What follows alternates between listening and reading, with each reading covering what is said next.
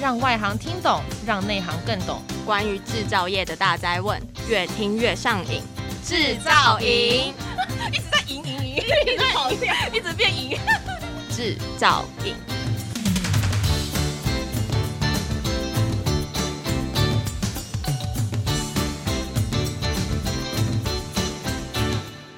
Hello，大家好，欢迎收听专门为台湾制造业推出的 Podcast《制造影》，我是主持人 Annie。Hello，大家好，我是主持人 Jada。今天我们很荣幸邀请到凤记机械的魏灿仁魏总经理，欢迎魏总。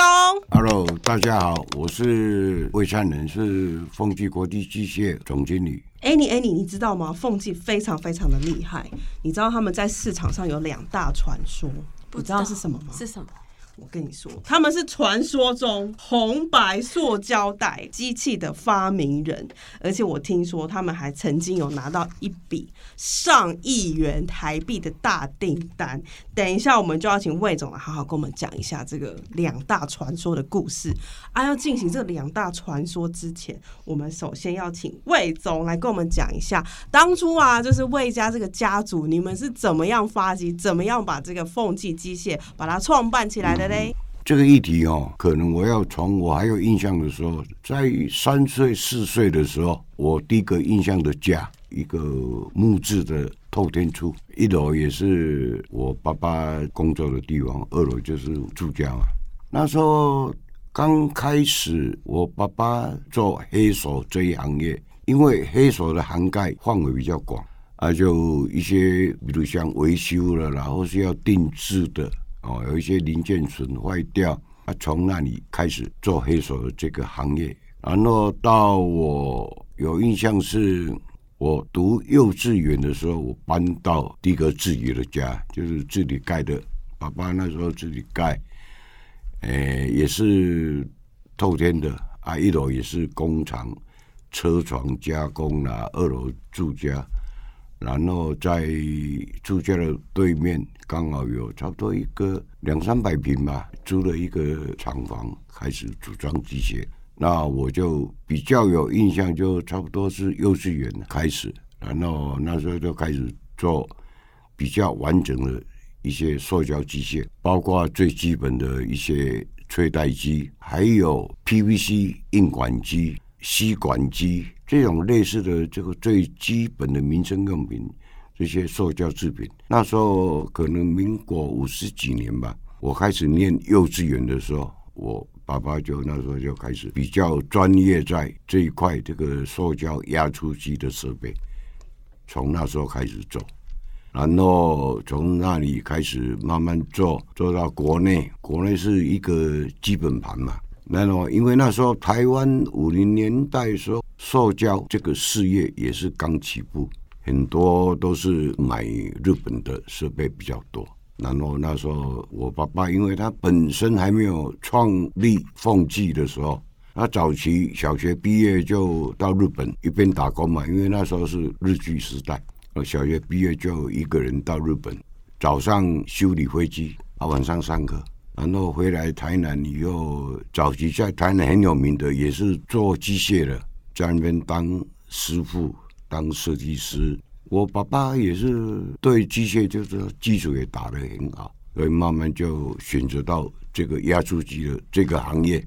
就慢慢耕耘，就从内销一直到外销，然后再扩厂，这是一个最草创时期的一个一个过程。那我们想要请教您的父亲啊，是在什么样的机缘下开发第一台红白塑胶袋的机器？红白塑胶袋那个时候刚好我差不多二十几岁的时候，我已经有在工工厂打工了。那时候一般的塑胶袋，像背心袋啦、菜市场那种装菜的啦，这种都是一般的，就好像。米白色啦，或是掺一些颜色，看起来比较普通啊。因为那时候开始，我们有做一些非洲的这个外销，因为非洲这个市场那种民族性就是喜欢五颜六色的彩色的一个袋子，那就客户有在提起，那我们就两个颜色一直发展到四条颜色，这是一个一个阶段了。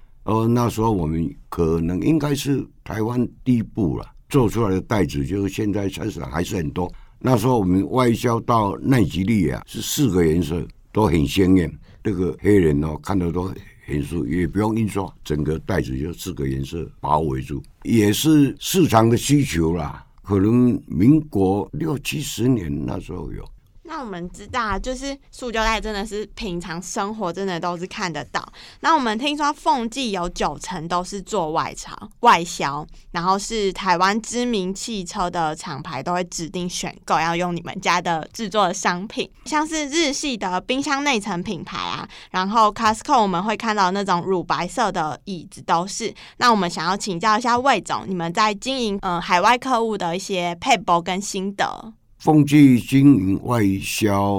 应该是在民国五六十年就开始了。那时候刚开始是以东南亚，东南亚的市场以越南，越南我们那时候西贡还在的时候，还没有沦陷，我们就卖很多塑胶设备。从越南开始到印尼，到泰国，到马来西亚，这个阶段东南亚毕竟也是刚刚上来嘛。而、台湾的机械是整个亚洲，就是除了日本以外，台湾那个机会串起来，在机器的成本售价就比较合理，所以一直累积我们外销的累积的经验，应该是超过四五十年，然后扩充到北美、中南美洲。中南美洲我们七零年代我们也做的蛮多的，然后再扩展到。非洲啦，那些中东的地区啊，当然要做外销。今年凤季能够在这个领域上，我们还可以存在，也是在技术上要不断的去开发。毕竟早期的网络啦，那个广告宣传都是要靠自己。我爸爸也没有念过书嘛，日文会讲，国语不会讲，就是讲福建话。福建话在东南亚那时候华侨蛮多的。那时候外销是我爸爸开始自己一个人拿着皮包全全东南亚在跑，啊，慢慢累积嘛。因为那时候他的就是会讲福建话而已啊，所以在外销这一块，我们到我们这一代第二代上来那个年代，资讯方面啊，家里的小孩子也有很早就进到公司了，毕业以后退伍以后就是无怨无悔就开始到公司服务了。啊，一边帮老爸的忙，然后再扩展其他外销的一些市场。最起码外销的国家一百一二十个有，除了两个地方我们没有卖，卖不进去，就南极洲跟北极洲。剩下企鹅跟北极熊，这两个这两个市场很大，但是没有代理，也没有 暂时用不到塑胶袋，还用不到。所以除了这两这两洲以外，世界五大洲几乎都有我们的设备，我们的客户也是大家这样持续的。因为毕竟不做外销不行啊，做外销呢就是一个品质，靠你一个品质。今天风机能够累积这样品质，当然也是要有技术的一个传承，技术的传承，还有一个品质的稳定，还有一个很强的我们一个 after service team。你这样子持续在经营，你就会更容易让客户去接受、去认同。所以说，我们目前到现在外销应该超过九十几了，因为台湾的市场毕竟蛮小。所以应该超过出估来算，都每年都应该是将近九十三、九十四的一个比例。当然，国内市场也是也是有，但是毕竟都是一些大型公司、股票上市公司，才我们才有机会，因为在单价售价会比较高一点。哦，所以说这个是我们一路来我们的一些外销。外销的一个历程了。那我想要请教魏总，我听说哦，凤记有把客户分成 A B C D E F 卡。那想要请教魏总，您觉得哪几国的客户是最难缠的？然后凤记是怎么样跟他们过招？目前在我的记忆中啊，比较难缠的就是也是两三个国家了，比如讲像土耳其啦，像印度啦。这种国家哦，有时候就是哎，削个短袜，尤其你碰到完全对塑胶机械不懂的买方，就是一些无理的一些要求，真的很难缠。本身的可能是民主性吧，存在的就是不相信别人。在这一段过程，要看你要怎么跟他再缠呢、或是要跟他解释说明啊。有时候碰到阿三，就是讲不通，就是讲不通，讲再多也没有用。当然也是有好的一些客户了，但是在比例上来讲，这样的话在价格方面比较砍到不是骨头而已，动脉 砍到动脉，这个要要输血才能够才能够的活起来。不然，其他的国家，比如讲，我们最近，我们这十几年来也是努力在开阔日本的市场。日本的市场、日本的客户、日本的要求，对我们来讲也是难产。但是呢，这个难产的后面是一个理性的、专业的讨论。我反而喜欢这一块，因为在一般我们有我们的技术累积方面之下，毕竟他的专业的一个讨论要求。我们反而比较容易应付，那相对的也可以提升我们本身设备的一些品质。但是像这种或是北美也是都蛮不错的，有好有坏啦。啊，好的就继续把它保持，继续耕耘；坏的话就是我们也是要面对了，不能逃避啊，因为毕竟生意还是要做啊。我们是以一对百，我们没有办法选择客户，除非那个真的是。不可理喻，我们就会放弃。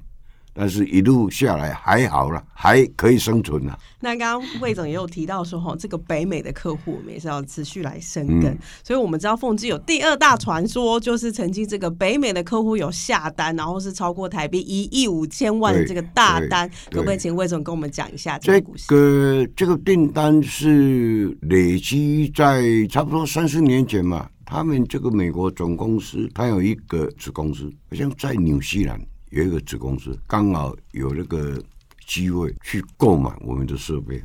然后在那边奠定大家双方面的一些交流的一些机会啊，也认同我们的一些服务设备品质这方面，才能够延伸到美国总公司。这个案蛮大的了，也是对我们一个考验，因为机械方面比较复杂。这个机械是两个流程、三个流程的机种变成一套，所以说在欧美一些厂商竞争之下，坦白讲，我们凤机占了很大的优势，包括技术基础、我们工厂的规模、我们本身技术的这个美观，他们都很认同。当然，在价格，我们应该可以打败一些欧美的一些大厂，所以我们那时候在二零一九。就拿到这一张大订单。凤机真的是台湾的隐形冠军哦。那我们知道啊，凤机是台湾第一大塑胶压出机器的制造商，也是台湾第一家中空压出机器跟临摹压出机器的研发者。那可不可以请魏总跟我们一下，到底什么是压出、中空压出又是什么？那他们的差别在哪里？在这里我简单的帮各位介绍一下中空压出机。一般人的观念就是对射出机比较朗朗上口啊，就是觉得塑胶就是射出机，就早期的家庭代工啊，家里有放一台这个一些欧巴桑在操作的，就是射出机。那压出机跟射出机的一些不同，最明显的就是说，射出机是一个动作一个模具，然后出来一个产品。那压出机不同的就是连续生产，这个原料成型这个流程一直在跑。那压出机最明显的一个例子就是说，塑胶袋，塑胶袋不是一个一个做，一个一个做是最后的最后末端。第一个流程就是塑胶膜抽出来以后，经过冷却系统，然后变成整卷，然后再去需要印刷了，再需要自带，就是自带封切变成。一个一个袋子，例子就是像吹袋机、像水管、硬管、吸管这种要连续式的一些生产，我们叫了把它归类在一个叫做 extrusion 压出系统，就是不是一个动作一个。那另外在中空成型这一块，以小瓶子来讲。一些像特点，像一些相扑瓶子、洗发精那些，那个也是属于连续式，虽然也是一个动作一个产品，但是原料是一直出来，经过磨头再成型，跟色素不一样。那最大到三千公升，我们目前的产品从几百 CC 到我们目前最大的一个容器啊，像从二十公升一些化学桶、食用油的 Jerry can，然后到早期的千升桶，到化学那种装硫酸呐、啊、装盐酸呐、啊、那种。一千公升、两千公升、三千公升的一些大容器，这个都归类在中空成型机这一块哦。而、啊、另外，在临摹机，临摹机也是属于压出机的其中的一种。临摹机的用途呢，我们可以分为两大类。第一大类就是在食品级，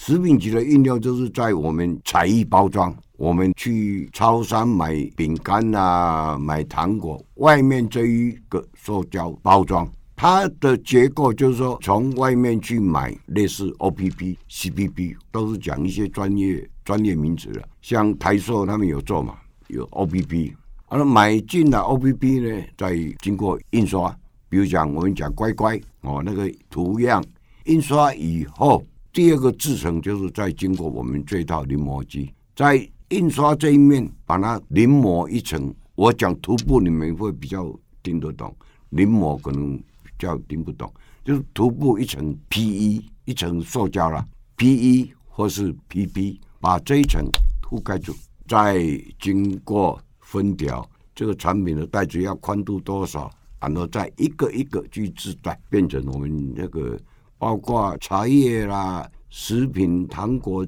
饼干的一些包装，食品包装彩艺级的都有印刷啊。啊另外一个用途就是在工业用途。临摹机的工业用途就是用在第一个最简单的离心纸，还有贴纸。贴纸我们把它撕开，有没有？下面那一层黄色的表面就是涂了一层 PE 膜。贴纸不是直接贴在纸的，直接在纸上有胶的话，你一撕纸会破坏掉。哦，这个就是在工业用离心纸也好，或是一些编织袋表面再再涂一层 PE 或者 B B 这个塑胶膜。哦，这个是在临摹机。那另外刚刚有讲，我忘了给你们一个说明，就是说那个板材机，你刚刚有问说电冰箱那种，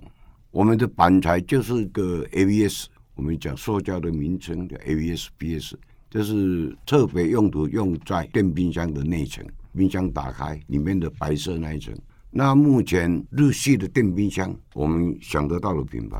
差不多是我们的设备，Hitachi、夏普、Panasonic、Mitsubishi 这一种品牌，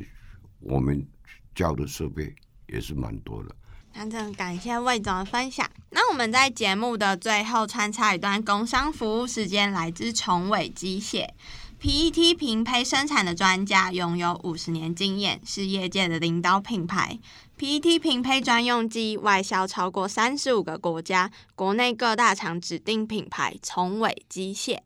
那我们今天真的很感谢魏总带来这么精彩的品牌奋斗故事。那下一集啊，我们还要深入了解凤记在呃企业上的一些小故事，大家千万不要错过喽。如果喜欢我们的节目，欢迎上各大 Podcast 平台追踪制造影。我们每周一、三、五都会更新关于制造业的相关知识。制造营，让你越听越上瘾。我们下次见，拜拜。拜拜。